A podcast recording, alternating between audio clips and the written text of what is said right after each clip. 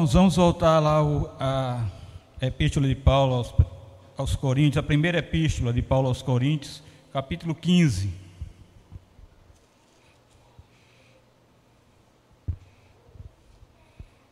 E agora vamos ler somente o último versículo desse capítulo 15, que é o 58. 1 Coríntios, capítulo 15, versículo 58. Vamos todos juntos ler? Todo mundo achou? Vamos lá? Portanto, sede firmes, inabaláveis e sempre abundantes na obra do Senhor, sabendo que no Senhor o vosso trabalho não é vão. Portanto, veja que palavra, portanto, meus amados irmãos, vocês sejam firmes, inabaláveis e sempre abundantes na obra do Senhor, sabendo que no Senhor o vosso trabalho não é vão.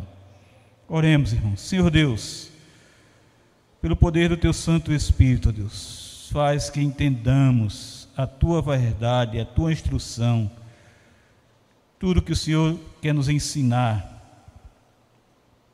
das Sagradas Escrituras. Nos abençoa, Pai, abre o nosso entendimento, para que nós colhamos essa sabedoria maravilhosa e venhamos a praticar com amor, viver com amor essa realidade. Nós te agradecemos, Senhor, em nome de Jesus. Amém e amém. Irmãos, nesse capítulo 15, o apóstolo Paulo trata o fato de a ressurreição de Cristo como o penhor, a fiança, a garantia, a segurança da nossa ressurreição. E é importante frisar essa segurança e essa importância da nossa ressurreição. No versículo 16, porque se os mortos não ressuscitam, também Cristo não ressuscitou. Cristo ressuscitou. Ele vive, ele está vivo. Porque procuras aqui aquele que vive? Então Cristo está vivo e nós também vamos ressuscitar para a glória eterna. Paulo está falando para os crentes.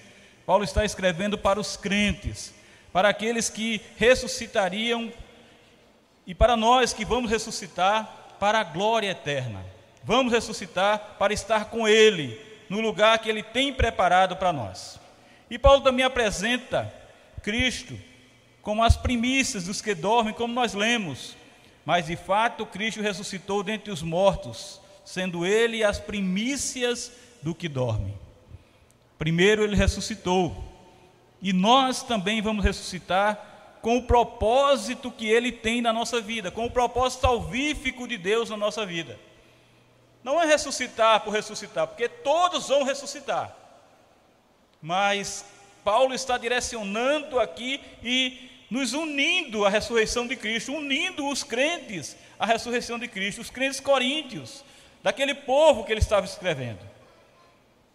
E sobre a ressurreição na vida prática, Paulo escreve lá no versículo 32: Se como homem lutei em Éfeso com feras, que me aproveita isso? Se os mortos não ressuscitam, comamos e bebamos, que amanhã morreremos. Cristo ressuscitou, mas se nós não ressuscitamos, e se Cristo não ressuscitou? Que seremos nós, de nós? Se Cristo não ressuscitou, qual é o nosso futuro? Se Cristo não ressuscitou, não, nós não ressuscitaremos. E as consequências são graves. Mas, na frente, ele escrevendo sobre os corpos dos ressuscitados, Paulo esclarece que no versículo 42, pois assim também é a ressurreição dos mortos. Semeia-se o corpo de corrupção, ressuscita-se na incorrupção, semeia-se em desonra, ressuscita-se em glória. É o nosso corpo humano, nossa carne, que vai se torna pó, mas um dia, em Cristo Jesus, ressuscita em glória em Cristo Jesus ressuscita sem a corrupção, sem os resquícios de pecado que nós ainda temos.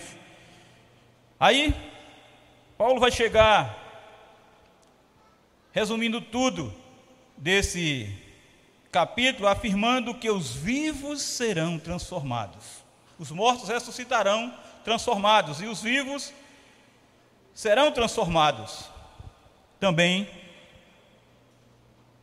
como os mortos vão surgir transformados. Ele afirma que carne e sangue não herdam o reino de Deus, assim como a corrupção não herda a incorrupção. Ele também confirma que é um mistério o fato de que nem todos morrerão, mas vivos e mortos serão transformados. Seremos transformados para estar com Ele na glória. E ele diz que no último, no único instante, a última trombeta ressoará, e os mortos ressuscitarão sem corrupção. Os crentes, claro. E os que não passaram pela morte serão realmente transformados. Sim, é necessário que o corpo corruptível seja revestido de incorruptibilidade. E esse corpo mortal seja revestido de imortalidade. Quando assim acontecer, então se cumprirá o que está escrito lá em Isaías 25:8. O que é que está escrito? Tragada foi a morte pela vitória. Tragada foi a morte pela vitória. Aquilo que era derrota para nós, iríamos morrer completamente, morrer fisicamente e morrer espiritualmente. Mas em Cristo Jesus nós temos essa vitória. Lá em Oséias 13, 14. Onde está a morte, a tua vitória? Onde está a morte, o teu aguilhão? Paulo explica que o aguilhão, o dardo, o ferrão da morte é o pecado, e a força do pecado é a lei. A força do pecado é a lei. Porque o pecado é a causa da morte, e o conhecimento do pecado vem pela lei. Não conheceríamos o pecado se não houvesse a lei se a lei não dissesse não matarás, não roubarás, não adulterarás. A lei tem uma função causativa, ela revela o pecado cometido contra Deus. Ela dá poder ao pecado, porque sem lei o pecado está morto. Sem lei não há pecado. Mas agora que existe a lei, agora nós sabemos o que não podemos, não devemos e o que é pecado. Então Paulo vai e rende graças a Deus, porque é tão somente Ele, é a ação dele por meio de nosso Senhor Jesus Cristo que nos dá a vitória sobre o pecado, a vitória sobre a condenação, a vitória sobre a nossa derrota eterna. A exultação de Paulo é um clímax apropriado ao seu longo discurso sobre a ressurreição. Como nós vemos nesse grande capítulo 15. Nesse clímax, ele expressa sua gratidão a Deus pela vitória obtida não por meio de nós, mas por meio de Cristo Jesus. E a palavra-chave é o termo vitória. E qual é essa vitória? Jesus morreu por causa do nosso pecado. E foi Jesus quem venceu a morte por nós, levantando-se da sepultura. Ele morreu, mas ele ressuscitou. Por meio da sua morte, ele libertou-nos da servidão do pecado e declarou-nos justos diante de Deus. Aí, Paulo, de maneira espetacular, apresenta a realidade dos escolhidos aos irmãos amados. Eu acho interessante como Paulo vai dizer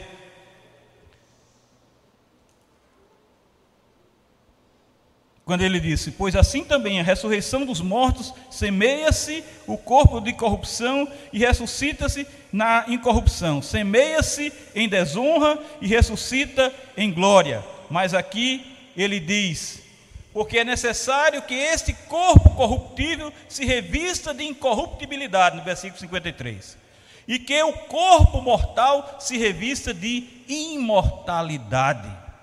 E quando esse corpo corruptível se revestir de incorruptibilidade, e o que é mortal se revestir de imortalidade, então se cumprirá a palavra que está escrita, como nós lemos, tragada foi a morte pela vitória, onde está a morte, a tua vitória, onde está a morte, o teu aguilhão, como nós lemos. Então, irmãos, a carne, o corpo corrupto volta ao pó para ressuscitar sem mais a corrupção. A carne é enterrada em desonra para ressuscitar em glória.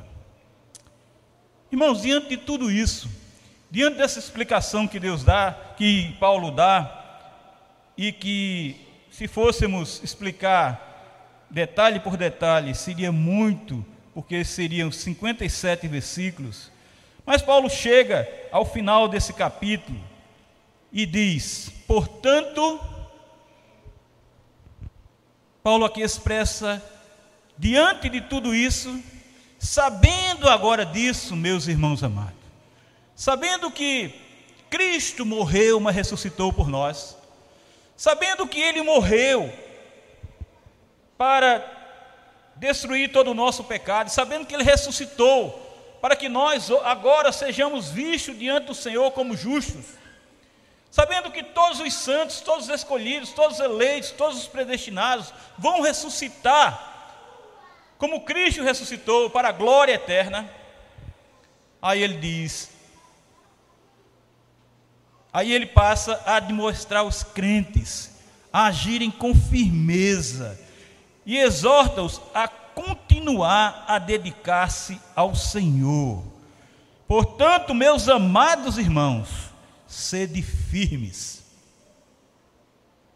Portanto, meus amados irmãos, sede firme, firmes, hajam com firmeza. Hajam verdadeiramente com firmeza, sabendo que vocês estão fazendo, sabendo que vocês estão fazendo para Deus, sabendo que vocês estão trabalhando na obra do Senhor.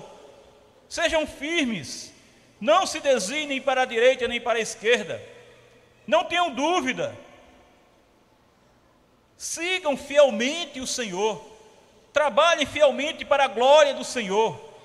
Busquem fielmente servir a Deus com toda diligência, com todo amor.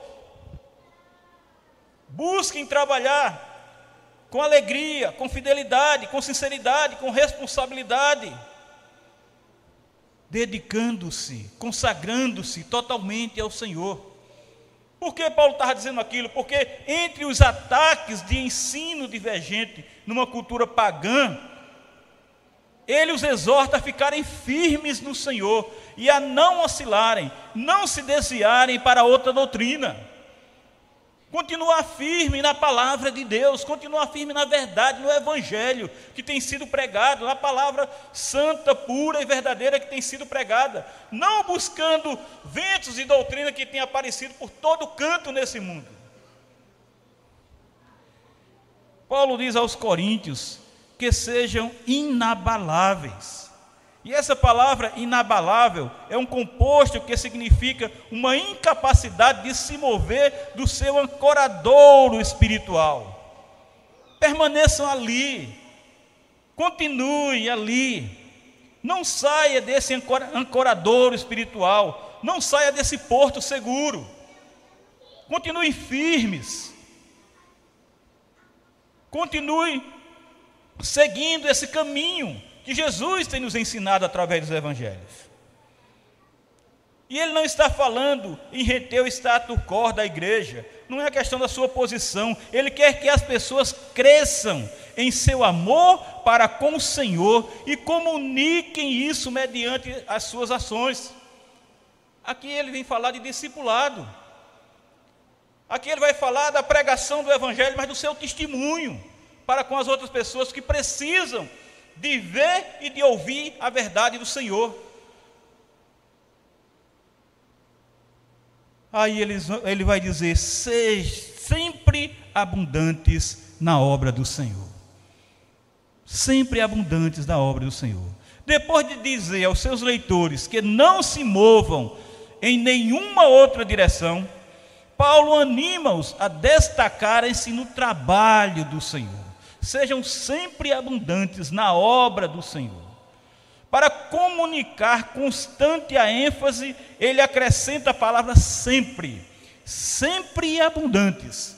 Não é somente abundantes, não é somente fazer e fazer muito, não é fazer, não somente trabalhar e trabalhar muito, mas estar sempre trabalhando e trabalhando muito. E qual é a obra? Qual é o meu trabalho no Senhor? Qual é o trabalho, o nosso trabalho no Senhor? O trabalho compreende pregar, ensinar e testemunhar o Evangelho de Cristo Jesus.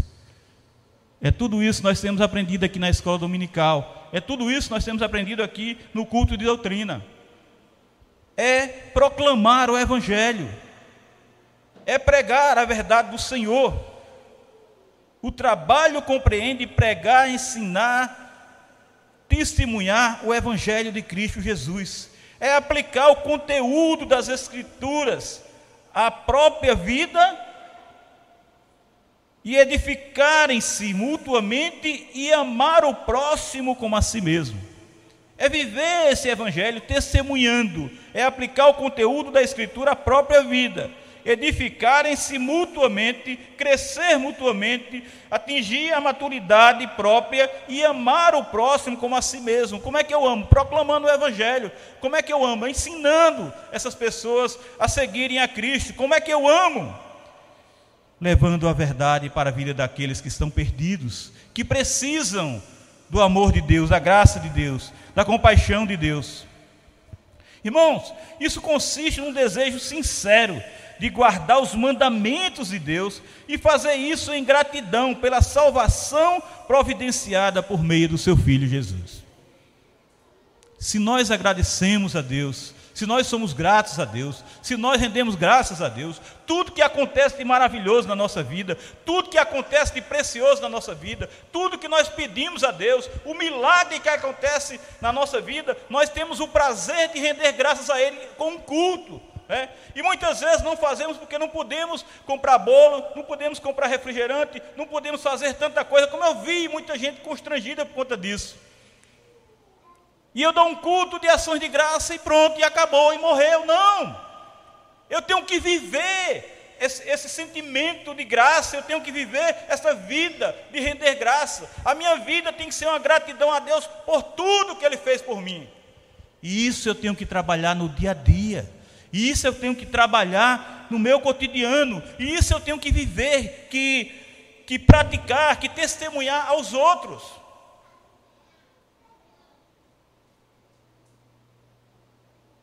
Assim como o amor dele se estende a nós, sem medida, assim nossas ações abnegadas são praticadas para ele sem medida. Não tem medida. Jesus não morreu por você e ele não colocou só o seu braço lá na cruz. Jesus não colocou só a sua perna lá na cruz.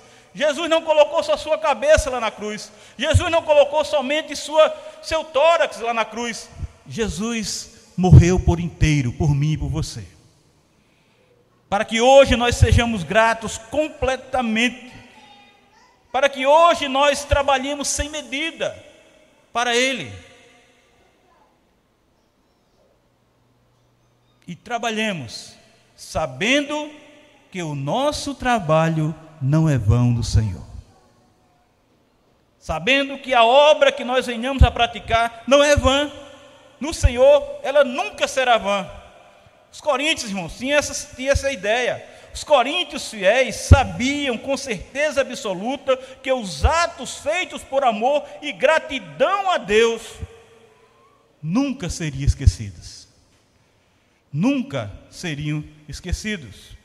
Lá em Hebreus 6,10 está escrito: Nessa vontade é que temos sido santificados, mediante a oferta do corpo de Jesus Cristo, uma vez por todas. Então, é com toda essa plenitude que nós devemos trabalhar para Cristo Jesus, sem reservas,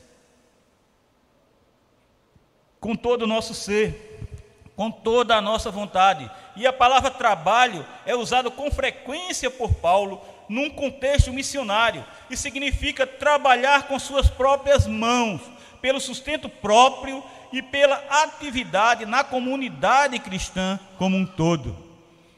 Trabalhar para suprir a sua necessidade, mas trabalhar para suprir a necessidade dos outros. Trabalhar para suprir a necessidade daqueles que precisam, que carecem do seu trabalho. Esse trabalho feito gratuitamente no serviço do Senhor nunca é em vão, porque o próprio Senhor abençoa seus servos, seus escolhidos, enviados para a obra. Ele sustenta, ele dá os meios, ele levanta, gente. Ele faz com que você tenha com que viver, com que passar, com que se suprir. E a gente sabe de muita gente que vive em dificuldades em muitos momentos, inclusive em nosso, em nosso estado mesmo, na obra missionária. Mas Deus tem sustentado, Deus tem levantado recursos, Deus tem abençoado essas pessoas porque se dedicam, vão, trabalham, vão para longe, para outros países, mas mesmo assim, Deus não tem deixado esse povo só, esses seus escolhidos só, esses seus enviados só. Lá em Mateus 19, 29 está escrito: todo aquele que tiver deixado casas, ou irmãos, ou irmãs, ou pai, ou mãe, ou mulher, ou filhos, ou campos, por causa do meu nome, receberá muitas vezes mais e herdará a vida eterna. Os discípulos perguntaram: Senhor, e nós? Estamos deixando casa, estamos deixando barco, estamos deixando rede, estamos deixando a nossa vida por ti, pela tua obra. Aí Jesus disse: preocupe não, e responde isso aqui. Jesus ainda é o mesmo. Ontem, hoje e amanhã, Ele é o mesmo, e essa verdade não passa. Sim, quando nos dedicamos a servir a Deus com firmeza, seremos sempre abundantes na obra do Senhor. Se você vai com firmeza, se você vai firmemente, você vai ser sim. Consequentemente, você vai ser abundante na obra do Senhor. Irmãos, é como cristãos maduros, que crescem em amor, que seremos sempre abundantes na obra do Senhor. Cristãos maduros. Se seguirmos um cristianismo uma vida piedosa, dedicada e que não se abala com as fantasias desse mundo, certamente seremos sempre abundantes na obra do Senhor. Se firmemente estamos apoiados na rocha eterna, aquele que morreu e ressuscitou para nossa justificação. Com esse pensamento, com essa certeza, com essa confiança, seremos sempre abundantes na obra do Senhor. Por isso, meus amados irmãos, como filhos de Deus, temos de ser firmes, temos de ser inabaláveis, temos de ser sempre abundantes na obra do Senhor, porque tão somente assim, no Senhor, tão somente assim no Senhor, o nosso trabalho não será vão.